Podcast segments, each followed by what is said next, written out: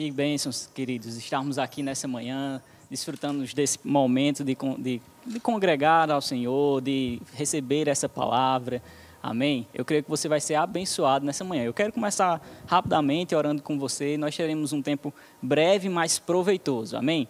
Então, feche teus olhos aí na tua casa. Vamos agradecer ao Senhor. Pai, obrigado por esse momento, obrigado pela ministração da Sua palavra. Obrigado, Senhor, porque no reino do Espírito não há distância. Obrigado, Espírito Santo, porque você está conosco. Você é o nosso ajudador, você é o nosso consolador, você é o nosso treinador, você é aquele que é bom. E nós te agradecemos, Espírito Santo, pelo seu trabalho em cada família nesse momento, Senhor, em cada um que está na, na sua casa aí recebendo da sua palavra, aprendendo de você a obra do seu espírito, alcançando cada família. Nós te louvamos e te agradecemos em nome de Jesus. Amém. Então, querido, nessa manhã nós vamos falar um pouco sobre congregar em família. Amém? E nós vamos começar com um texto base aqui. Eu queria que você abrisse em Josué, capítulo 24. Josué, capítulo 24, vai falar um pouquinho daquele famoso versículo que a gente já leu várias vezes nos cultos e que vai ser uma bênção para nós nessa manhã também. Diz assim, ó: Se porém não lhes agrada servir ao Senhor, escolham hoje a quem irão servir, se aos deuses que os seus antepassados serviram, além do Eufrates, ou aos deuses dos amorreus, em cuja terra vocês estão vivendo. Mas eu e minha família serviremos ao Senhor. Eu quero que você fique com essa parte desse texto. Mas eu e minha família serviremos ao Senhor. Então veja só, no contexto desse, desse capítulo, Josué ele reuniu o povo, reuniu os anciãos naquela situação e eles se apresentaram ao Senhor. E quando eles se apresentaram ao Senhor, Deus começou a usar a boca de Josué para falar para aquele povo. Então Josué começou a ser usado e interpretar aquilo que Deus estava dizendo. E aí, no, no, contexto, o Senhor foi dizendo: olha, sobre toda a trajetória deles, do momento em que eles saem do Egito ao momento em que eles chegam ali naquela terra e estão naquele lugar.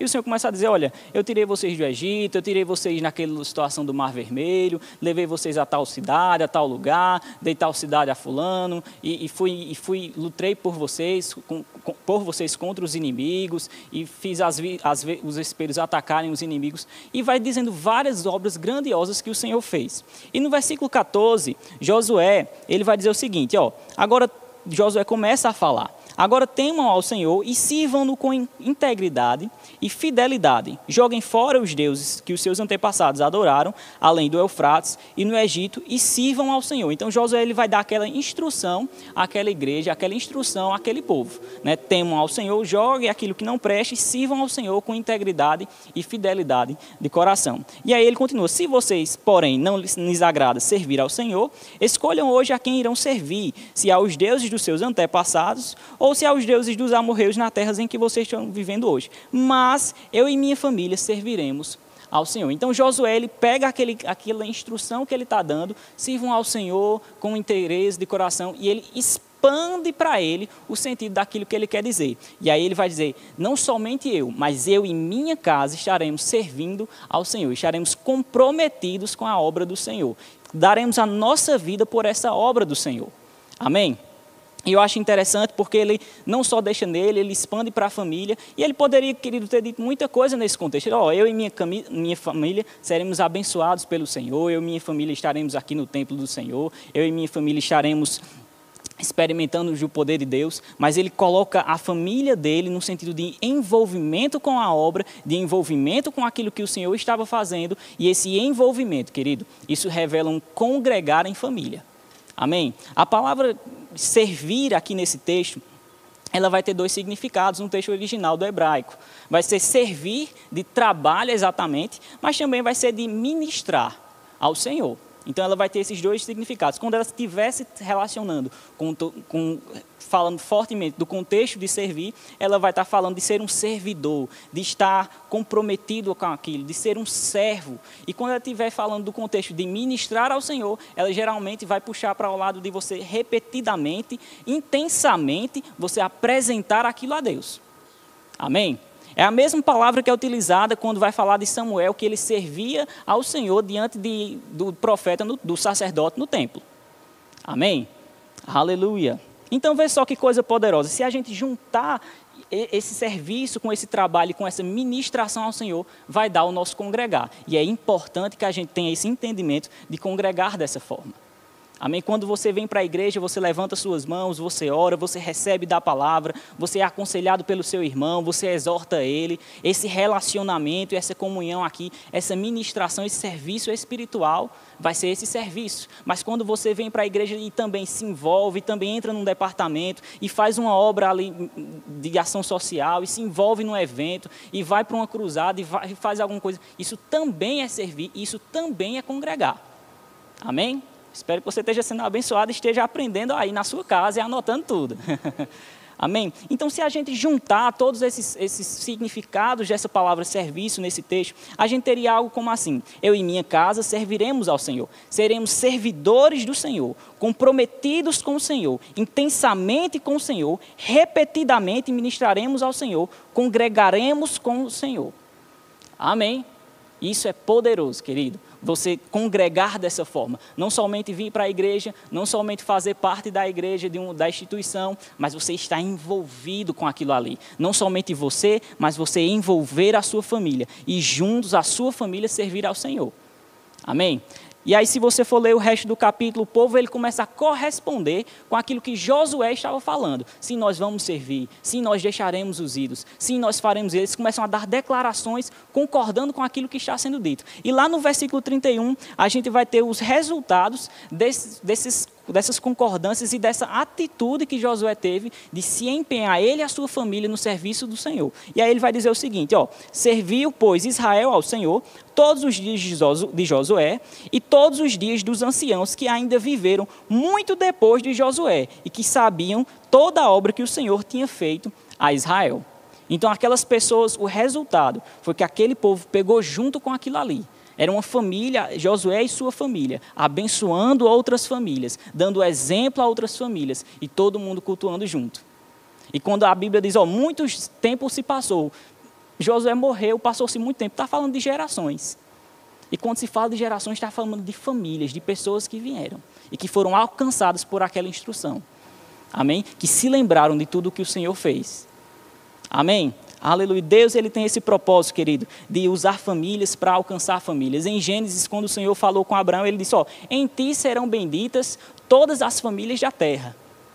Ele estava dizendo, ó, pela sua família, pela sua hereditariedade, pelas, pelas pessoas que vão vir de você, vai ser bendito todas as famílias da terra. E veio Abraão, e veio Isaac, e veio Jacó, e foi vindo e foi dando essa descendência, e as pessoas foram sendo impactadas. Amém?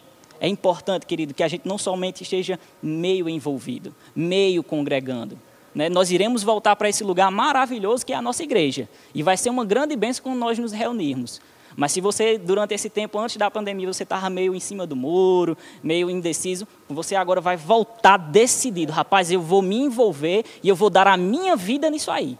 Porque isso faz a diferença. Os filhos, queridos, vão seguir os, os seus exemplos, os exemplos dos pais. Amém? A criança vai aprender sobre o exemplo. Se você é alguém que é maravilhoso a gente assistir uma partida de futebol e tudo. Se você vai, fica de noite até tarde no campo, maravilha. Mas se você no outro dia não tem vontade de vir para a igreja, que tipo de exemplo a gente está dando? Não é verdade? O seu filho vai, vai olhar um dia e ele vai entender que aquela partida é mais importante do que ele vir para o culto no outro dia. Não é assim? Entendeu? Então é importante que a gente pegue junto. Não negligencie também a sua casa por causa de um serviço. Essa também não é a vontade de Deus. Você conquistar tudo, fazer tudo e você não dar apoio à sua família. Ezequias foi um homem poderoso, um homem maravilhoso na Bíblia. Lá em 2 Reis, entre os capítulos, em 2 Reis, no capítulo 20 e no versículo 19, vai ter o desfecho de, de, Ezequias, mas se você ler o capítulo 18 e 19, vai contar a história dele. E desse que ele fez o que foi aprovado diante do Senhor. E ele deitou os ídolos fora, fez coisas que Davi fazia. Deus deu vitória a Ezequias diante dos assírios e foi uma coisa poderosa. Um dia Ezequias ficou doente e o profeta disse a ele: Olha, ajeita a tua casa, porque você vai morrer. E aí Ezequias chorou, ele se arrependeu, ele orou ao Senhor: Senhor, eu tenho servido a você com fidelidade e tudo mais. E o Senhor foi lá e disse: Ó, oh, você vai, sua situação vai ser revista e você vai ter 15 anos a mais aí para você viver. Mas nesse tempo, Ezequias ele não ajeitou a casa dele.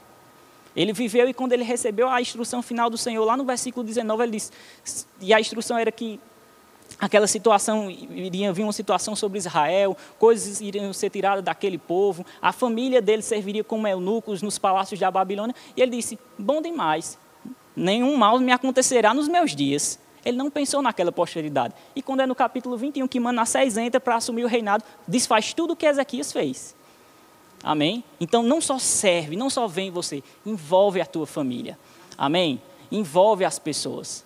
E aí eu quero te dar o outro extremo e a gente vai fechando o nosso raciocínio nessa manhã. Também não usa a tua família como um pretexto para você não servir. Não, não vou para a igreja não porque hoje tem isso. Não, não vou participar desse evento não porque tem aqui. Não, não vou fazer isso não porque tem isso. Não, envolve, querido. É os dois juntos crescendo na palavra do Senhor. Quando Paulo ele passou pela fazendo a sua viagem, ele passou pela casa de Filipe, disse que Filipe tinha quatro filhas virgens e cheias e que profetizavam. Sabe o que significa? Que aquelas meninas eram ensinadas e elas eram cheias do Espírito. E existia um exemplo ali da vida dos pais, da vida de Filipe. Então, congregar em, em família, servir e se comprometer com essa obra, querido, vai fazer toda a diferença para você. Amém? Aleluia. Aleluia. Jesus amado, o tempo vai-se embora. Mas, querido, eu creio que você está sendo abençoado. Amém. E eu só quero te incentivar essa manhã sobre o valor, queridos, o quanto é precioso estar na igreja local. Eu vou falar para você uma das maiores alegrias que eu tenho é ter nascido de novo, ainda na minha infância, e ter passado a infância, a adolescência e a juventude na igreja local. E eu sou tão grata, irmãos, porque eu não perdi o foco nem o propósito por conta da palavra implantada no solo do meu coração. E eu dou graças a Deus pela vida dos meus meus pais, porque de fato era o meu pai que toda reunião, e eram muitas reuniões, porque eu estava em todos os departamentos, que me levava, me buscava, todos os eventos, irmãos, acampamentos, viagens, encontros, os meus pais estavam investindo financeiramente. E eu lembro, queridos, eu queria que você fosse abrindo sua Bíblia em Provérbios capítulo 22, versículo 6. Enquanto você vai abrindo, eu vou comentar algo com você. Quando eu estava lá eh, em Portugal, eu tinha um primo que ele não é cristão, ele também estava estudando. E um dia ele olhou para mim e ele disse: Eu nunca vi você tendo uma atitude errada, uma atitude de bebê, de festa. Mas dessa vez, você longe do seu pai e da sua mãe, eu vou ver você indo por esses caminhos. E eu disse a ele: comigo não, porque eu sei o fundamento da palavra que está dentro de mim, eu sei quem eu sou e eu não vou me desviar. Sabe, irmãos, é importante que você ensine os teus filhos a congregar o valor de estar debaixo de uma igreja, de uma liderança espiritual.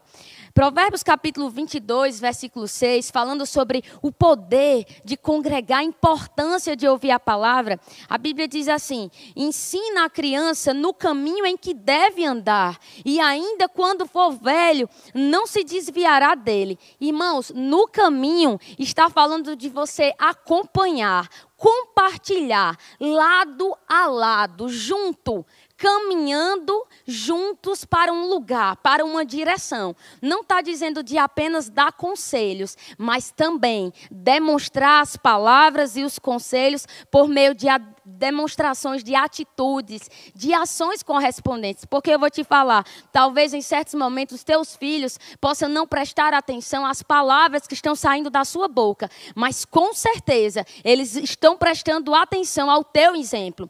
Irmãos, eu vi muitas vezes painho vindo para o culto de oração, mesmo quando manhã não podia vir com ele. E ele vinha sozinho, Estava tudo certo, estava resolvido para ele. Muitas vezes eu vi pai tendo essa prática. Então, queridos, as tuas ações, os teus exemplos estão trazendo para os teus filhos, para os teus netos, ponto de referência. Agora eu preciso te dizer que esse texto aqui ensina a criança no caminho, no hebraico, irmãos. Na educação hebraica está falando de pais, tutores, que são responsáveis pela formação moral de uma criança. O que é a moral? Moral é uma conduta, moral é um caráter, é uma questão de princípios e de valores. Sabe, irmãos, os pais, a família são responsáveis em criar um caráter, uma moralidade, uma capacidade de discernir o certo e o errado nos seus filhos, de maneira tal que, mesmo quando seus filhos passem por pressões, eles vão lembrar do fundamento da palavra e vai ser tão quanto está escrito. Quando foi velho, não se desviará deles. Eu vou te dizer, na minha casa, nós valorizamos tanto, irmãos, o valor da família, as nossas escolhas de estar na palavra, que em certos momentos que adversidades vieram sobre a minha vida, que até mesmo pensamentos de desistir vieram na minha mente, eu sempre pensei nos meus pais e nos meus irmãos. Eu sempre pensei, eu não posso comprometer o futuro dos meus irmãos, porque eu estou em uma aliança com eles. Eles estão prestando atenção na minha vida. Irmãos, não comprometa o teu futuro negligenciando a igreja local. Às vezes as pessoas dizem, ah, por que, que a igreja local é tão importante? Porque a igreja, irmãos, é o lugar onde você vai aprender os princípios fundamentais da palavra de Deus. Você só pode ensinar aquilo que você está aprendendo. Eu só posso te ensinar algo se eu estiver aprendendo. E é na igreja, na eclésia. Sabe o que significa igreja, irmãos? Eclésia. É um grupo de pessoas que foi ajuntado, chamado por Deus para fazer a diferença na sociedade. Sabe, nós vivemos uma geração. Vai te dando aí seu glória a Deus, o tempo está passando, mas a gente está chegando lá. Irmãos, nós vivemos uma sociedade onde tantos princípios têm sido quebrados submissão, autoridade. Os adolescentes os jovens não sabem mais, não têm mais certeza da sua própria identidade. Mas o fato é, é que Deus vai levantar as nossas famílias para iluminar o Brasil e o mundo com a palavra de Deus. E onde houver, irmãos, princípios sendo quebrados por conta da tua palavra firmada na rocha, a palavra vai salvar, vai salgar, vai iluminar a vida dessas pessoas. Sabe, irmãos, o tempo está passando, mas eu quero te dar dois exemplos de famílias que congregavam. A Bíblia diz, queridos, em Lucas capítulo 2, versículo 41 a 51, você lê em casa. E Lucas capítulo 4, versículo 16, que Jesus Todos os anos, José e Maria levavam Jesus para a festa da Páscoa em Jerusalém. Todos os anos. Eles voltaram para casa, esqueceram de Jesus. E onde é que Jesus estava, irmãos? No templo. Você pode dizer, ah, Jesus estava no templo porque aquilo ali era o propósito de Deus. Sim, há o aspecto do propósito. Mas Jesus estava no templo porque o templo era um ambiente comum essencial para a educação e o crescimento de Jesus. Irmão, Jesus, o Filho de Deus, foi treinado por José e por Maria para cumprir o propósito que Deus tinha para a vida dele. E Lucas capítulo 4, versículo 16 diz que era costume de Jesus frequentar a sinagoga. Quem levou Jesus nos primeiros anos? José e Maria, que desenvolveram aquele aquele hábito, aquele costume. Amém. Outro exemplo maravilhoso que eu vou te dar, e eu queria que você já fosse abrindo sua Bíblia em 2 Timóteo, capítulo 3.